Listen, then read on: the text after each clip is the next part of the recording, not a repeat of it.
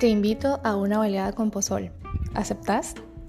En este pequeño segmento, justamente cuando estaba desayunando, se me antojó la comida típica de mi país, que es la baleada con pozol. Es una tortilla de harina que lleva frijoles fritos, mantequilla y queso, y la bebida que es con leche, vainilla y canela. Entonces dije, ¿por qué no hacer un podcast que se llame Baleadas con Pozol? Y heme aquí, quiero tocar varios temas con ustedes, temas personales, temas libres, que a lo mejor a ustedes les interesen.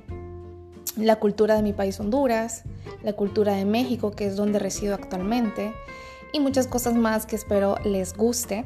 Entonces les invito cordialmente a este pequeño espacio, Baleadas con Pozol. ¿Quieren?